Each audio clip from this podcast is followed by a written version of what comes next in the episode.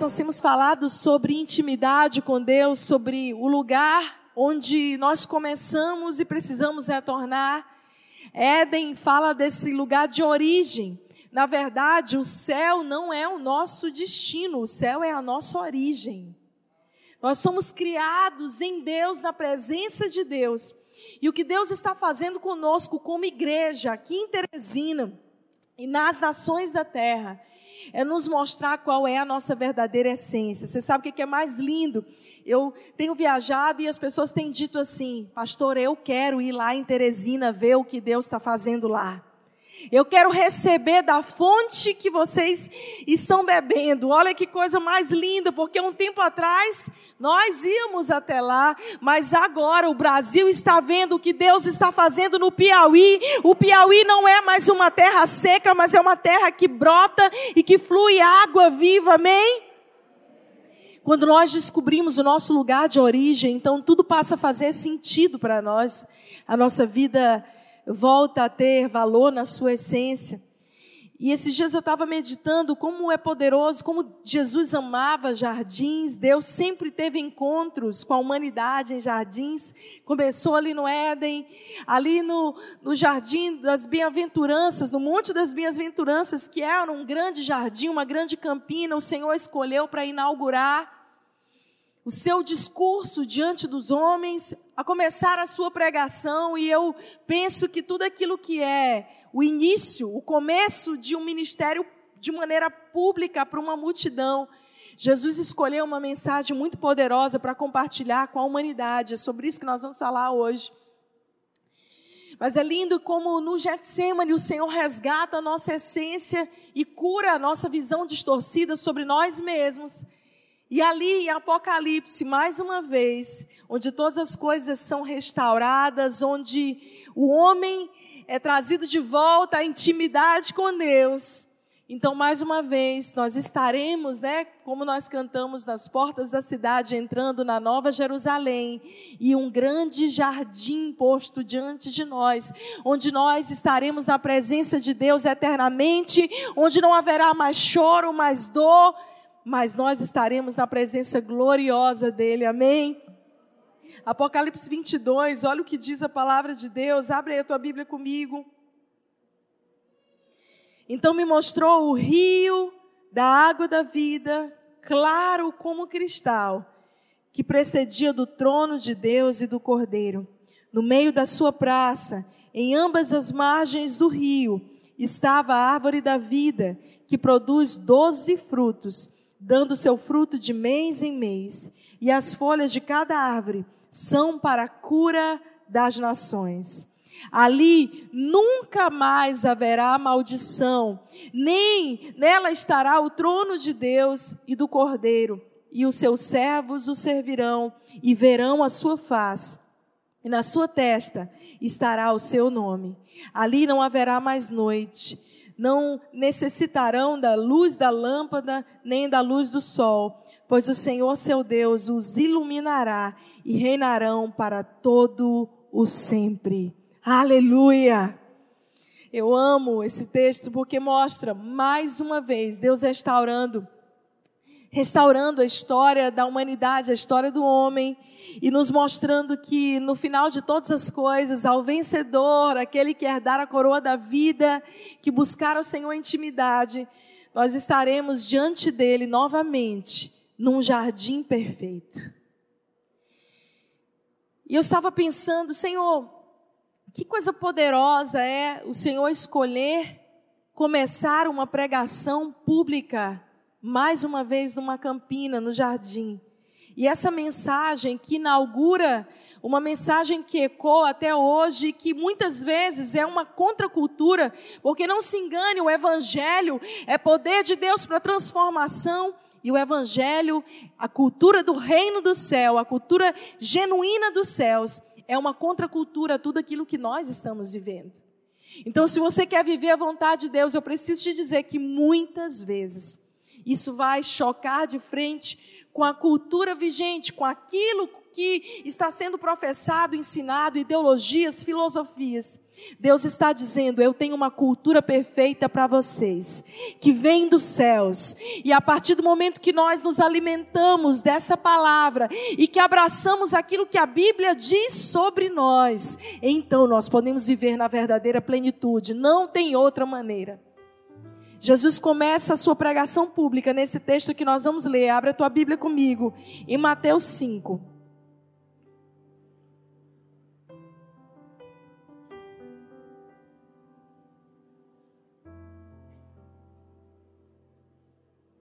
Mateus 5, a partir do verso 1. Vendo as multidões, Jesus subiu ao monte e se assentou.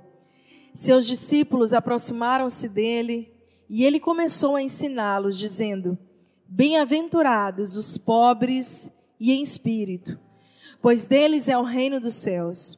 Bem-aventurados os que choram, pois serão consolados.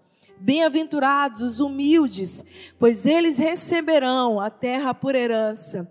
Bem-aventurados os que têm fome e sede de justiça, pois serão satisfeitos. Bem-aventurados os misericordiosos, pois obterão misericórdia. Bem-aventurados os puros de coração, pois verão a Deus.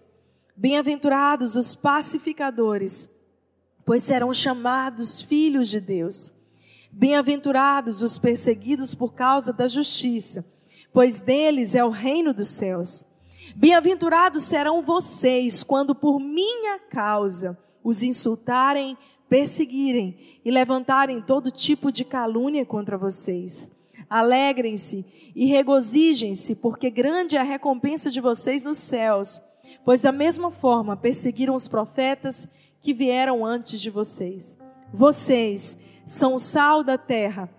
Mas o sal, se o sal perdeu o seu sabor, como restaurá-lo?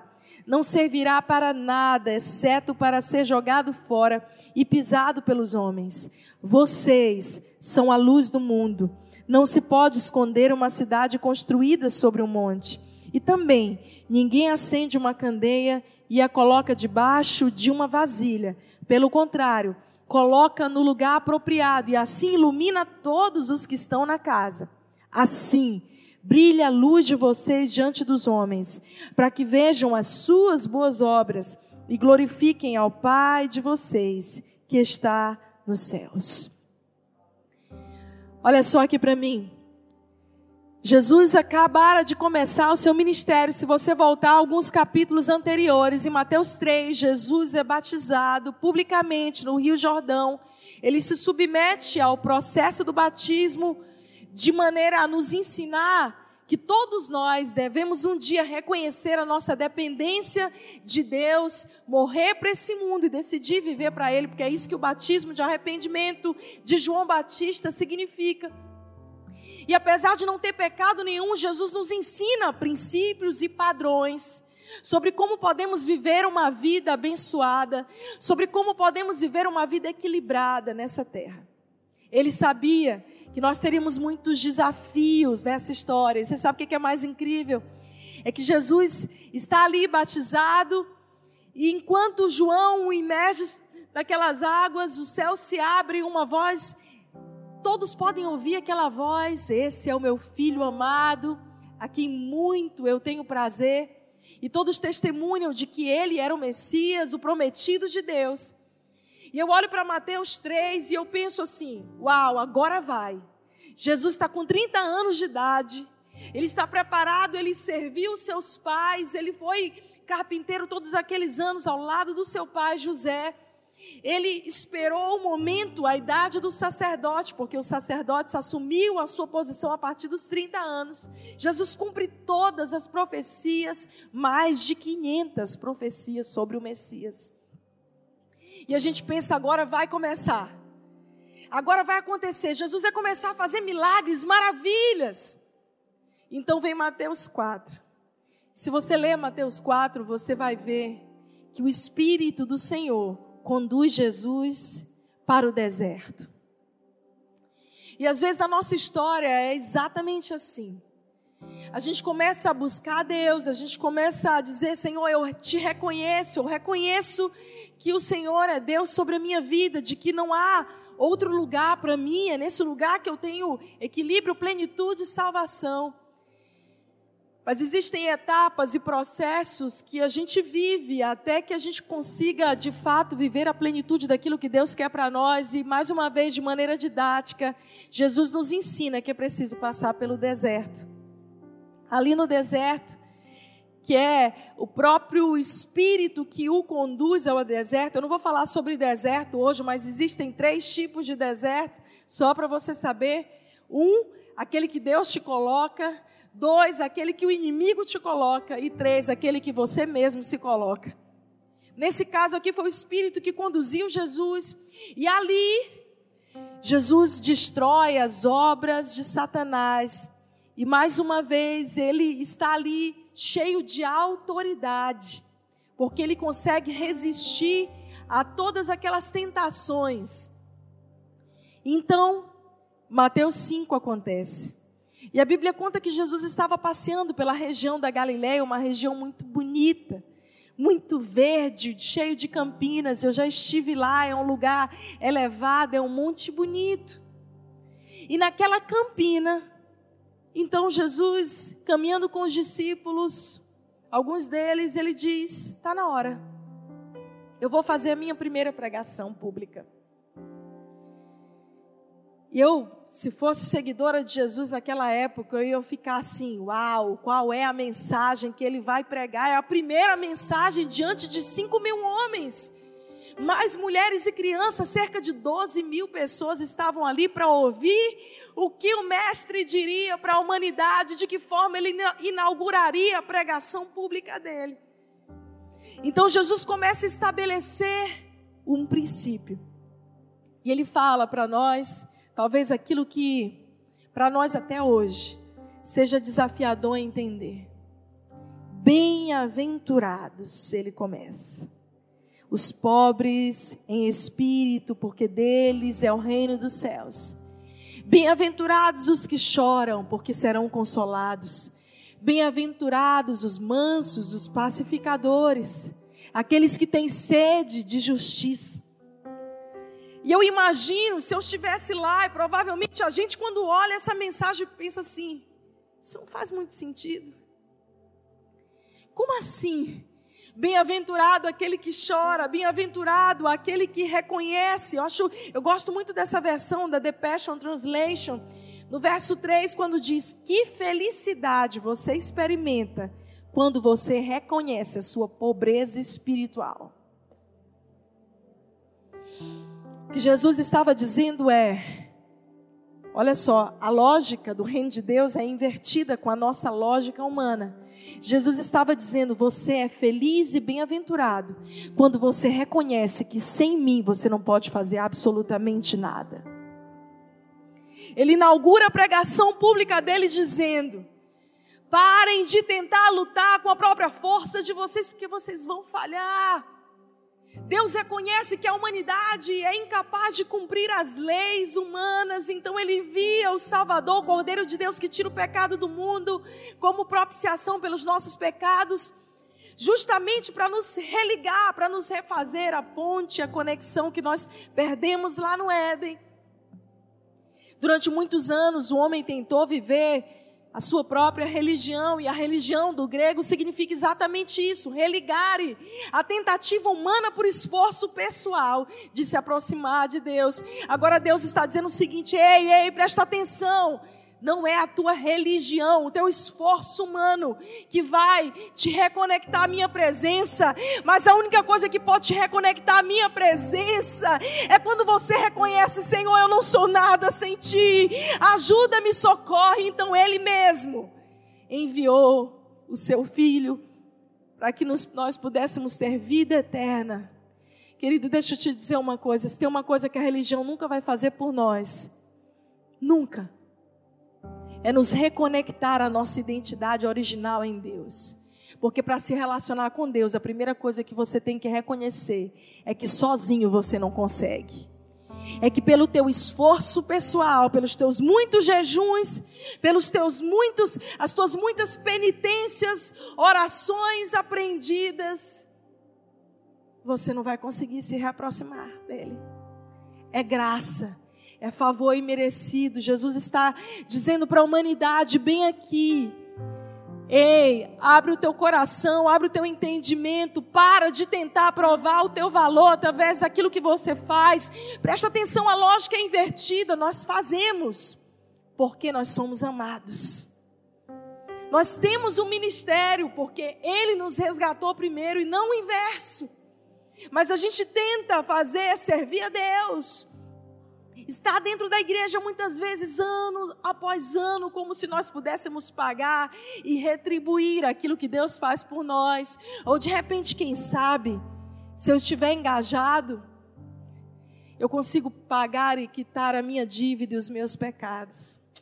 Jesus diz: não, não, não, não. Chama toda aquela multidão para um jardim e começa a ter uma conversa reposicionando o pensamento da humanidade e dizendo que felicidade é quando você reconhece as tuas vulnerabilidades, é quando você reconhece e sente que você sem mim não tem absolutamente nada. Pois de pessoas assim quebrantadas, humildes é o reino dos céus. Ah, querida, durante muitos anos da minha vida, a principal coisa que eu me orgulhava e que eu precisei vencer para entregar a minha vida a Jesus. Se você me perguntasse, assim, pastora, o que foi mais difícil para você se entregar para Jesus? Sim, porque eu passei um ano vindo para a igreja, ouvindo as mensagens, eu amava o louvor, mas a minha mente era tão crítica, tão cética. Eu sei, eu conheço. Aí o que talvez você esteja pensando. Tenho certeza que não tem ninguém aqui pior do que eu era e do que eu sou sem Deus eu era crítica, eu era cética, eu sempre fui aquela pessoa que tem que ter toda a explicação racional. Eu fui criada assim, com esse pensamento não intelectual, mas intelectuoide, que a, que a gente acha que é o máximo porque conhece muitas coisas, mas na verdade a gente não sabe de nada, inocente. A gente precisa da graça, nós somos pobres, cegos e nus, e sem a graça de Deus nós estamos perdidos. Então, para mim, a coisa mais difícil foi reconhecer a minha dependência de Deus. E esse é o primeiro ensinamento do Monte das Bem-aventuranças. Se você gosta de anotar, anote isso. Seja totalmente dependente de Deus. A coisa que eu mais amava era dizer: Eu quero crescer, estou estudando para trabalhar, porque eu não quero que homem nenhum mande em mim, ninguém nunca mande em mim. Então, quando a minha família desestruturou, por causa da luta com o alcoolismo do meu pai. Todos eles se entregaram a Jesus, eu fui a última. Eu ia para a igreja, eu olhava e falava para eles: Ei, seus crentinhos. Mal sabia eu que a crentinha seria eu. Esses crentinhos agora, mamãe, agora tu virou crentinha, papai? Meu irmão, você sabe quando você é tão orgulhoso, que você precisa bater no fundo do poço para poder estender a tua mão e dizer assim: Senhor, ajuda-me. Eu reconheço a minha pobreza de espírito, a minha fraqueza. Eu reconheço que sem ti eu nada sou, eu nada posso fazer, Senhor. Esse foi o marco da minha vida no dia que eu decidi parar de ser independente para me tornar alguém totalmente dependente de Deus e da graça de Deus, eu vou dizer para vocês: cada dia que passa eu sou mais dependente dEle. Cada dia que passa, pastora, como você consegue? É graça, é dependência, não é na minha força. Ah, querida, é graça de Deus. Será que você pode olhar para o teu irmão aí do lado e dizer assim para ele: esquece esse negócio de ser independente. Admite logo que você é dependente de Deus. É melhor. Poupa tempo, meu irmão. Para de ficar brigando com Deus, lutando. Bem-aventurados, que feliz é aquele que reconhece logo a sua fraqueza. Uau! Reconhecer a fraqueza e a dependência é algo que a gente não gosta. É algo que a gente reluta. Afinal de contas, nós somos treinados e cada vez mais a humanidade está treinada para usar máscaras, filtros e para fazer parecer que vai tudo bem. Afinal de contas, eu quero ter alta performance. Mas a minha pergunta para você é: quem é que vive em alta performance o tempo inteiro? Você só tem dias bons? Alguém que só tem dias bons, levanta a mão aí para mim. Levanta, porque se você só tem dias bons no final do culto, vem orar por mim, irmão. Porque eu tenho uns diazinhos que Efésios 6 chama de dia mal. e tem época que é assim, dia mal, dia mal, dia mal. Não é não? Tem época da nossa vida que é uma estação difícil. E o que eu aprendi é que a nossa maior força é, é, simplesmente dizer: Senhor, eu não sei como eu vou fazer. Muitas vezes eu não tenho todas as respostas, mas eu sou dependente. Será que você pode levantar a tua mão direita e dizer: Eu sou dependente de Deus? Eu sou uma filha totalmente dependente. Eu oro e tem horas que eu falo assim: Senhor, fala comigo, porque se o Senhor não me disser o que fazer, eu, eu não vou ter vergonha de dizer para os outros que eu não sei. Os meus discípulos mais próximos sabem disso. Pastor, o que, que a gente vai fazer? Se eu não souber, irmão, eu não invento. Eu vou dizer, não sei. Peraí, vamos orar. Vamos entender. Eu não quero dar passo sem Ele. Eu já fiz isso muitas vezes na minha vida. Nessa independência. Você sabe a pessoa que vai andando, vai andando, vai andando, vai andando. Até a hora que ela fala assim: ih, onde é que Deus ficou mesmo? Lá atrás, se tu saiu andando que nem doido nessa luta pela independência, por muitas vezes ter a sua justiça própria através da religião. O segundo princípio que eu aprendo aqui no Monte das Bem-aventuranças é que é preciso ter um coração quebrantado. Diga comigo, coração quebrantado. A Bíblia diz que Deus não resiste a um coração quebrantado. E Jesus diz: Bem-aventurados aqueles que choram, pois serão consolados. Bem-aventurado aquele que se permite sentir, que se permite ser humano durante muitos anos dentro das nossas igrejas ou de qualquer tipo de religião. O ensino é: seja forte, engula o choro. Você não pode mostrar as tuas fraquezas, vulnerabilidades. Quer saber de contas? Quanto mais espiritual você é, mais você está caminhando, parece que você está flutuando. E você sabe o que eu aprendo com Jesus? Exatamente o contrário, porque Jesus, mesmo sendo Deus, foi 100% homem. Jesus nos ensinou um padrão de como nós sermos seres humanos melhores. O desejo de Deus para a humanidade, por enquanto, é que nós estejamos aqui não como seres espirituais ou espiritualoides que fingem, que não sentem, que não passam por dores, mas que a cada situação que a gente passa nós continuemos sensíveis, nós continuemos acessíveis à ação do Espírito. Bem-aventurados os que choram. Eu vou dizer para você, no dia que eu perder as minhas lágrimas e a minha paixão por Jesus, eu estou perdida. Porque eu não quero perder o, o frescor, a paixão, eu quero estar aqui. Se ele não voltar até lá, velhinha, levantando as minhas mãos, com meu sapato usa flex. Ninguém entendeu a piada, né? Aquele sapatinho que vovô e vovó usam para não machucar o pé, gente. Eu vou estar aqui apaixonada por Jesus. Eu quero ser sensível à dor do outro, porque eu vou te dizer uma coisa. A vida tem nos embrutecido, meus irmãos. A gente olha para a dor do outro e a gente fecha a janela do nosso carro. Uma vez eu estava dirigindo, alguns anos atrás. E assim que foi se aproximando alguém da minha janela, eu estava com a janela aberta no farol. E vinha um senhor idoso já pedir ajuda. E quando eu vi ele se aproximando, eu me assustei. Eu apertei para subir o vidro do meu carro, numa atitude de medo. A gente tem que se proteger, é lógico. Mas às vezes, de tanto medo, a gente vai se tornando tão insensível. E eu me lembro de segurar firme no volante do meu carro e de dizer assim: misericórdia, Deus. Tipo assim, misericórdia dele, Senhor. Você sabe o que, que o Espírito Santo me disse na mesma hora? Eu tenho misericórdia e você. Queridos, nós não podemos perder a sensibilidade. Na hora que a dor do outro não nos, nos afeta mais, é porque nós estamos nos tornando seres humanos péssimos, ruins. Talvez você diga assim, pastora, mas dói se envolver. É verdade. Mas viver faz parte da vida sofrer. Faz parte da vida a gente sujar as mãos, o exemplo dos, do bom samaritano que coloca aquele homem no seu animal, que carrega ele, que suja as mãos.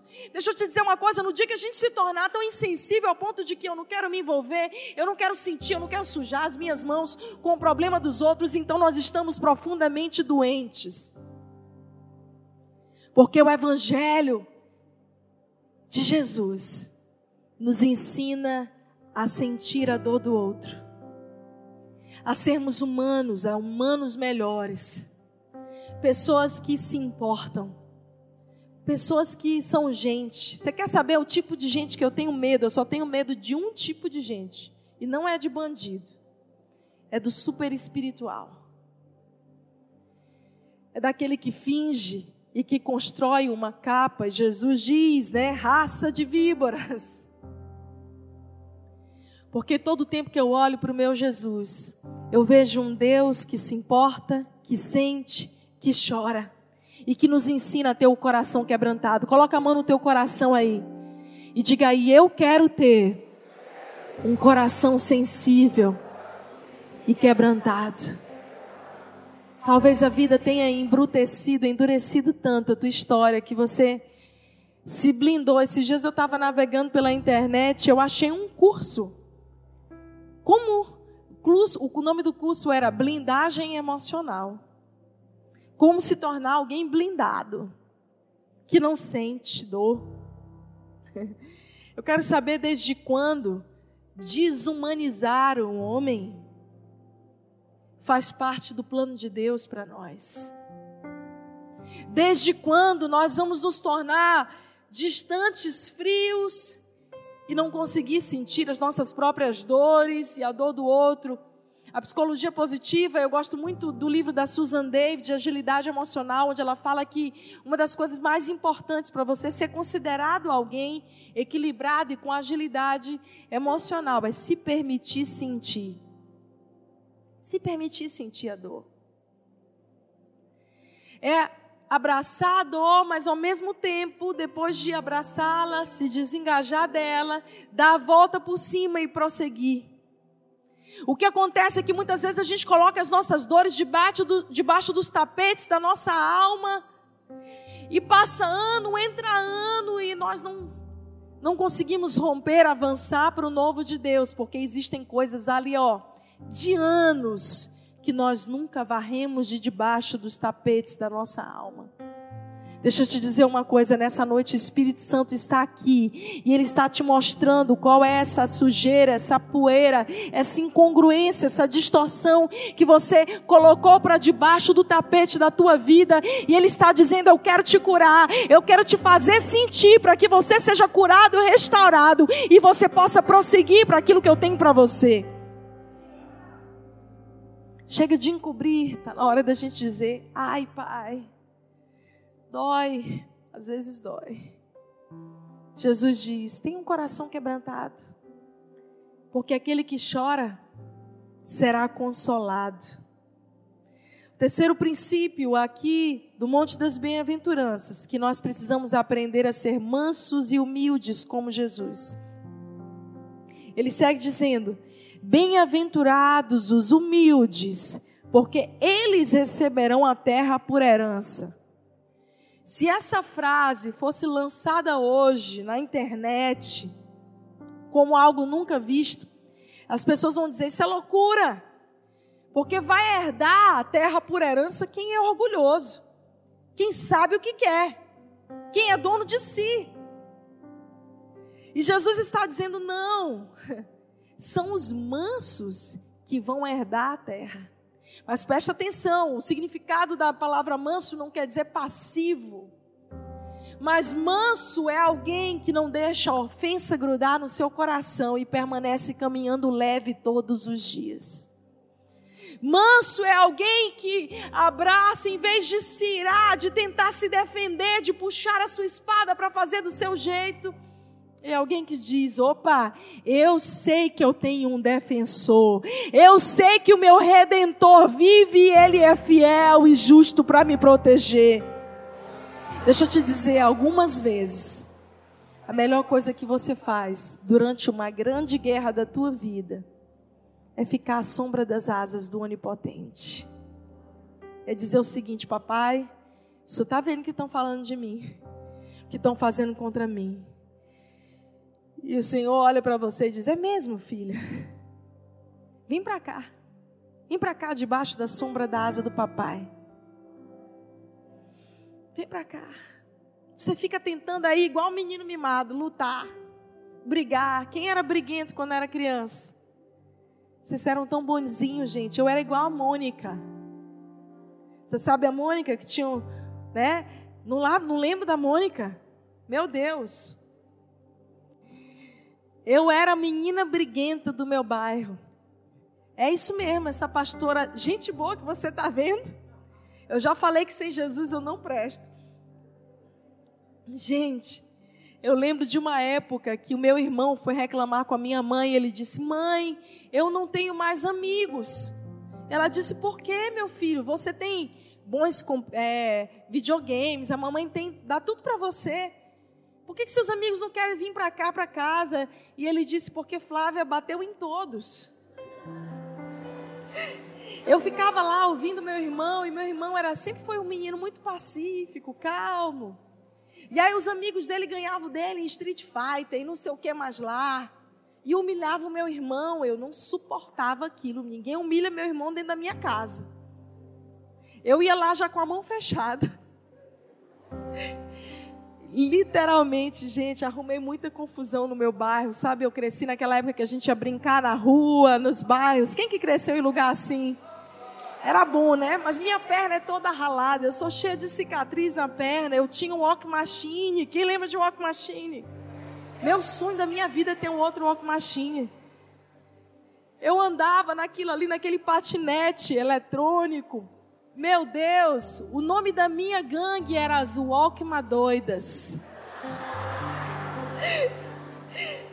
A gente aprontava, a gente esvaziava o pneu do vizinho, tocava campainha, jogava bomba de murrão saía correndo. Estou confessando aqui todas as minhas. E eu lembro quando eu entreguei a minha vida a Jesus, isso aí foi a parte mais leve. Na verdade, dentro de mim eu carregava uma ira, uma cólera, uma raiva incontida. E eu lembro de eu orar horas no meu quarto, colocando as mãos sobre a minha cabeça e dizendo: Senhor, como diz a tua palavra, aprendei de mim que sou manso e humilde de coração. Me ensina, Senhor, a ser uma mulher mansa, a ser uma mulher pacífica. Ensina-me a, a, carregar dentro de mim essa paz que ninguém pode tirar. Eu comecei a ministrar em mim mesmo. E eu vou dizer uma coisa para você: você quer saber quem é o maior profeta da sua vida? Você mesmo. Tá difícil? Tá com desejos impulsivos? Vai lá no teu lugar secreto e ministra, Senhor. Eu elevo a ti cativo os meus pensamentos, a obediência de Cristo. Ajuda-me, Senhor. Eu não quero pensar isso. Eu não quero cair nas mesmas falhas. Querido, você, tá, você sabe o que você está precisando fazer? A coisa mais perigosa que você pode fazer é orar. Existe um poder na oração. Você quer continuar do mesmo jeito, não ore, mas se você quiser mudar de vida, comece a orar, porque os céus vão se mover e a tua vida vai ser abalada. Você olha e fala assim: eu? Eu nunca vou conseguir ser alguém manso, equilibrado, eu? Nunca vou conseguir ser essa pessoa que é alegre, que é feliz. Eu carrego em mim uma tristeza, eu luto, pastor, é a minha depressão. Eu preciso dizer isso para você. Para de dizer que a doença é tua. A palavra de Deus diz que Ele levou sobre si todas as tuas dores e enfermidades. Ela pode estar aí batendo e assolando a porta da tua alma. Mas aos pés da cruz, se você chorar, você receberá consolo. Se você aprender dele, que é manso, que é humilde. E humildade, querido, não significa pensar coisas inferiores de você mesmo. Humildade significa pensar menos em si mesmo, de maneira egoísta. Absolutamente não tem a ver com pobreza. Eu conheço muito pobre orgulhoso e muito rico simples. É uma mentalidade, é uma postura. Ah, os humildes herdarão. Isso é totalmente o contrário daquilo que o mundo espera. Quando nós somos humildes diante de Deus, quebrantados, é que o Senhor diz assim: Olha, eu vou dar para esse filho, para essa filha, porque ele aprendeu a se render, aprendeu a ser totalmente dependente de mim. O outro princípio que eu aprendo aqui no Monte das Bem-aventuranças é que é importante lutar pelas coisas corretas. Olha para o teu irmão aí e diz para ele: lute pelas coisas corretas. Às vezes a gente fica arrumando confusão à toa, né? É lindo porque Jesus diz: Bem-aventurado aqueles que têm fome e sede de justiça, pois eles serão satisfeitos. Não é porque todo mundo está fazendo a coisa de um jeito que você deve se acostumar com o que está errado. Não é porque todo mundo trabalha com licitação, com coisas erradas, que você também vai fazer. Já diria a sua mãe: você não é? Tua mãe foi profetisa. Queridos, nós podemos abraçar essa cultura do reino de Deus. Eu vou te dizer uma coisa: é desafiador muitas vezes. E eu preciso pregar a palavra do jeito que ela é, para que você abrace não uma filosofia pessoal ou construa um Deus com D minúsculo que atenda aquilo que você quer, mas que você entenda aquilo que Deus quer de você. Amém. Eu lembro o dia, assim que eu comecei a trabalhar como médica, uma das primeiras tristezas que eu tive no primeiro ano de formada foi uma coisa que acontece todo mês de abril, chamada imposto de Ninguém tinha me dito, eu achava que quanto mais tra eu trabalhasse, eu tinha oito empregos, aliás, nove, eu trabalhava em nove hospitais diferentes. E eu descobri depois de um ano que dois daqueles meus empregos eram só para pagar imposto. Ah, eu fiquei numa tristeza. Meu Deus, como assim? E logo, logo eu recebi a solução do mundo, né? Os meus colegas disseram, Flávio, olha, você me dá recibo e eu te dou recibo. Vamos procurar um contador. Tem gente que dá um jeitinho. E eu fui orar e eu falei, Senhor, esse jeitinho não é o melhor jeitinho. Mas como assim você vai pagar tudo isso? Todo mês já descontava do meu salário. E eu ainda tive que pagar a primeira vez. E assim tem sido todo ano desde lá. Eu aprendi a fazer uma coisa. Todas as vezes que eu preparo, o Bebel sabe disso, que esses são os dias do ano que eu falo, ninguém fala comigo. Eu fico uns dois dias estressada, Jesus me ajuda.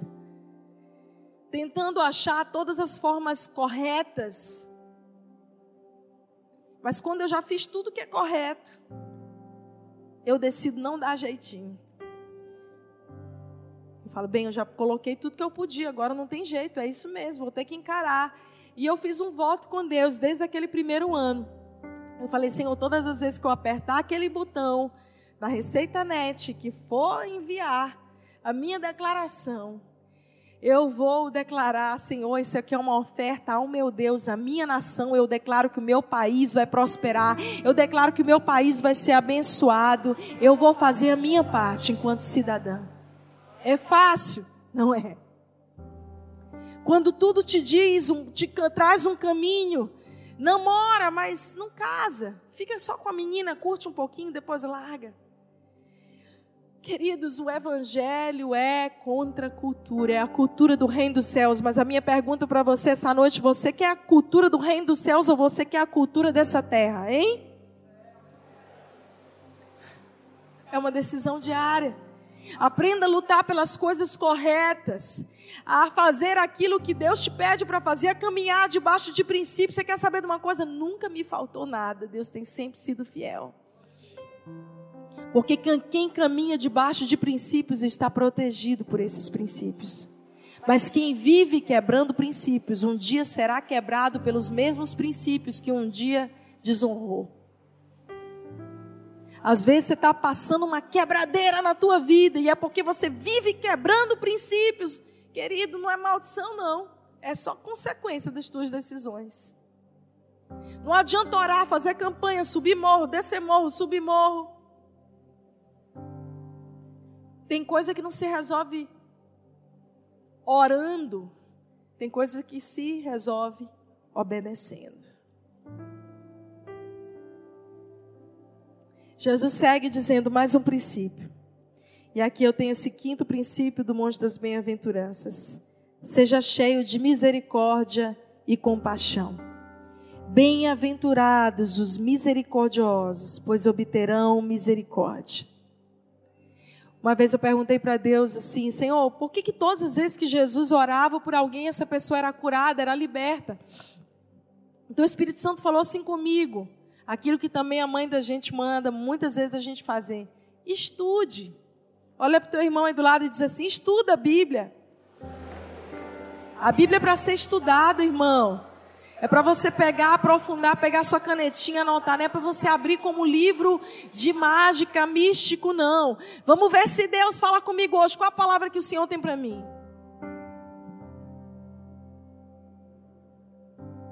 Nabucodonosor não, está repreendido em nome de Jesus. Deixa eu abrir aqui mais no Novo Testamento.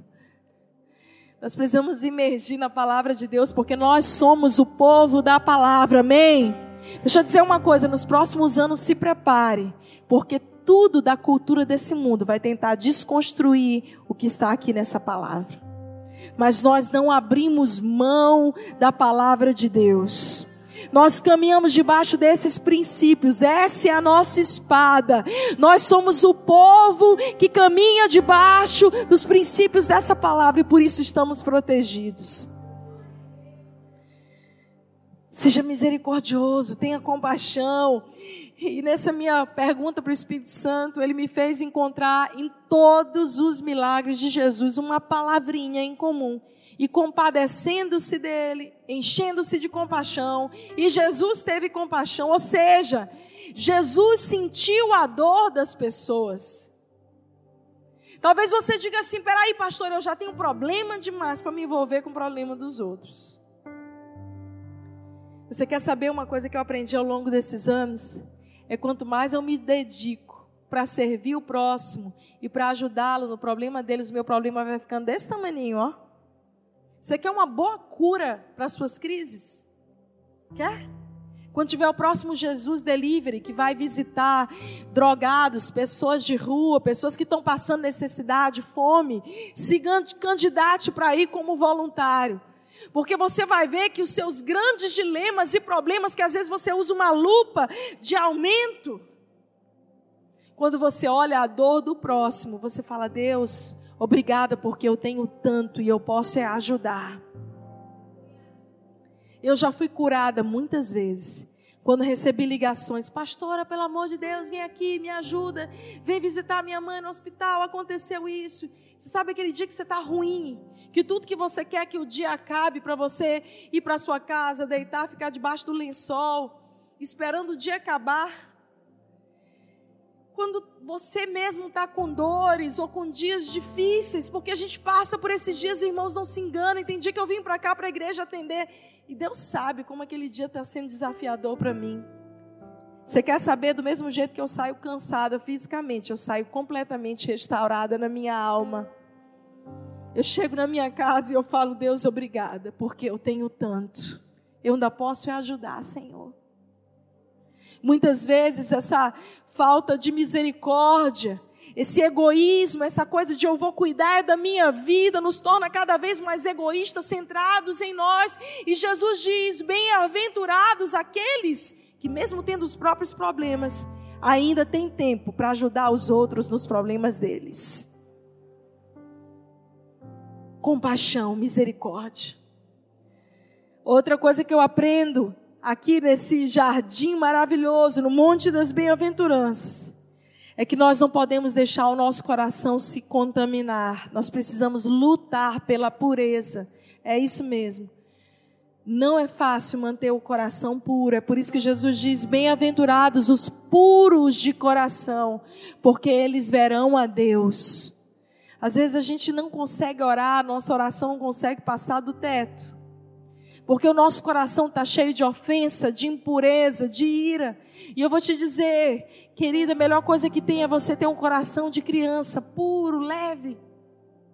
Você já viu quando você briga com um menino, com uma criança? E depois ele volta. Eu lembro dos meninos pequenos, dos meus filhos. Às vezes eu brigava, dava palmada. Me sentia às vezes culpada depois. Minutos depois. Vitória, especialmente, que sempre teve esse coração leve, alegre. Chorava, chorava no quarto dela. Ficava sentida. Era aquela, aquele choro que fazia assim. Eu voltava para o meu quarto, meu Deus, peguei pesado demais com a menina. Daqui a pouco lá vem ela, mãe, com a mãozinha assim, para me contar uma história. Eu dizia, meu Deus, eu acabei de brigar com a minha filha. Ela podia estar ofendida comigo, Senhor. Mas ela vem de maneira pura. Eu, quantas vezes o Espírito Santo não ministrou na minha vida através dos meus filhos?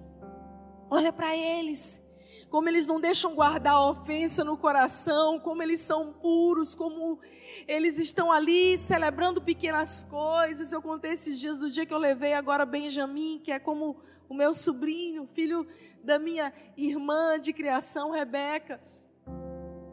Eu falei para ele assim: Benjamin, escolhe o presente que tu quiser na ReHap. Eu me arrisquei, irmãos. Corri esse risco. E eu estava preparada. Eu falei, ele deve escolher um presente de uns 300 reais. Eu falei, mas eu vou dar um presente para o menino, ele merece. Quando lá vem ele com um caminhão desse tamanho, de plástico, tão baratinho. E eu olhei para ele e falei assim: Você quer mesmo esse? Ele falou: Sim, Fafá, esse. E ele saiu correndo daquela loja depois com aquele embrulho, pulando. E eu olhei para ele, aquela criança pulando, celebrando, alegre, com um presente que para mim foi tão simples. Bem-aventurados os puros, porque eles verão a Deus, eles conseguirão ver beleza nas coisas mais simples. Ah, querido, talvez os teus dias estejam cinzentos, você não consiga ver beleza, ou talvez você esteja aí só reclamando. Começa a ver beleza, agradecer as pequenas coisas da vida. Esse é um exercício que cura a gente. Todos os dias a gente pensar, meu Deus, eu estou respirando, eu não tenho um tubo aqui dentro da, da minha laringe, eu não preciso de um respirador. Meu Deus, eu tenho a vida, eu ainda tenho que realizar. Porque se você acordou hoje, querido, saiba de uma coisa: é porque Deus ainda não desistiu de você, é porque Deus ainda não acabou o propósito dele com a tua vida, é porque aquilo que ele quer realizar em você só está começando. Então você acha que é o fim, Deus diz, ei, ei, ei, eu estou só começando. Gente, eu prometi que hoje eu não ia pregar muito, que eu falei, ah, eu estou cansada, eu vou pregar rapidinho, depois eu vou só adorar. Mas é, pastor é assim. Lute pela pureza. Salmo 24, 4, a Bíblia diz: Aquele que tem mãos limpas e coração puro, que não se entrega à mentira, nem age com falsidade, esse verá a Deus, esse subirá no Monte Santo. Eu, sabe, eu oro às vezes, eu falo, Deus, me mantém com esse coração puro que serve, porque às vezes as lutas, as traições, as ofensas que, que vêm sobre nós e que fazem parte da nossa vida, gente, sem dramas. Vamos ser menos dramáticos, porque isso faz parte da vida. A gente precisa olhar para essas coisas e dizer assim: meu Deus, está tudo bem. Eu vou prosseguir, eu não vou desistir. Não deixe o seu coração contaminar. Outro princípio que eu aprendo aqui é que eu preciso me posicionar para mudar realidades ao meu redor. Diga eu me levantarei para mudar realidades na minha casa e para onde eu for. Jesus disse: Bem-aventurados os pacificadores, porque eles serão chamados filhos de Deus. Talvez você esteja saindo da igreja e postando nas suas redes sociais. Igreja Angelim Teresina, voluntário, membro, só crente, só filho de Deus. Mas as pessoas não estão vendo que você é filho de Deus. Na verdade, a Bíblia está dizendo que a nossa maneira de caminhar nesse mundo vai fazer com que as pessoas reconheçam que nós somos filhos de Deus. Uma vez eu fui pregar no Tribunal de Contas do Estado, pregar não, dar uma palestra, mas era uma pregação, disfarçada de palestra. Eu fui palestrar lá como médica. E nesse dia eu não disse, eles mais uma vez pegaram meu currículo e disseram: olha, é palestrante, doutora, ex-professor universitário. Eu falei: tá bom, deixa eu falar o que eles quiserem. E eu dei uma mensagem sobre. Interessante que eu fui, olha, olha o tema da palestra: bem viver, como viver bem. E era só era idoso, eu era a mais nova da sala, eu estava ensinando os idosos a viverem direito.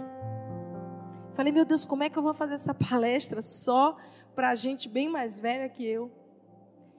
E no final, eu podia ver eles muito emocionados. E um especial, procurador, me procurou no final.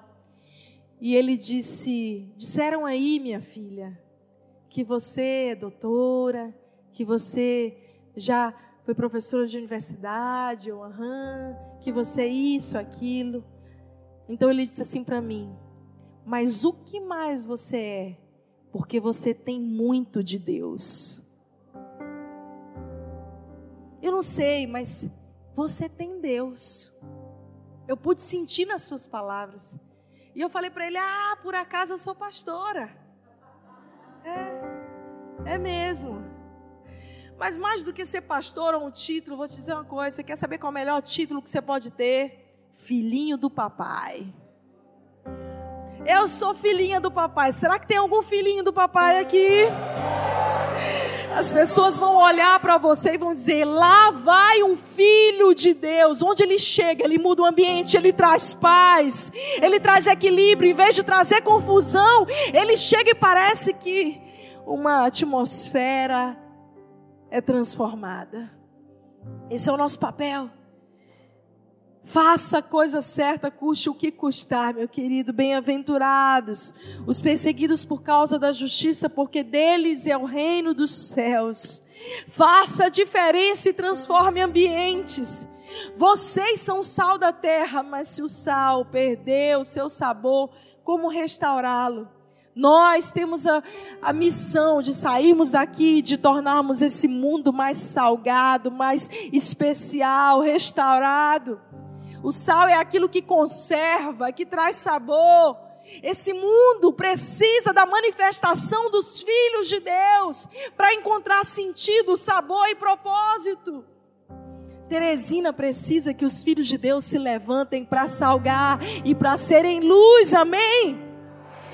Deus está contando conosco. É importante manter essa chama sempre acesa, sempre acesa. Jesus diz: Assim brilha a luz de vocês diante dos homens, para que, vendo as suas boas obras, glorifiquem ao Pai que está no céu. Querido, certamente quando nós começamos a meditar nessa pregação das bem-aventuranças, para mim ela sempre foi um contraponto, sempre foi algo oposto daquilo que muitas vezes eu mesma acreditei. Jesus inaugura a sua pregação pública, nos mostrando que existe uma maneira mais elevada de viver. Onde ele diz: Você quer ser feliz? Você quer ser bem-aventurado? Você quer ter uma vida realizada? Então caminha na minha presença. Reconheça que você é dependente. Pare de querer lutar as tuas guerras sozinho.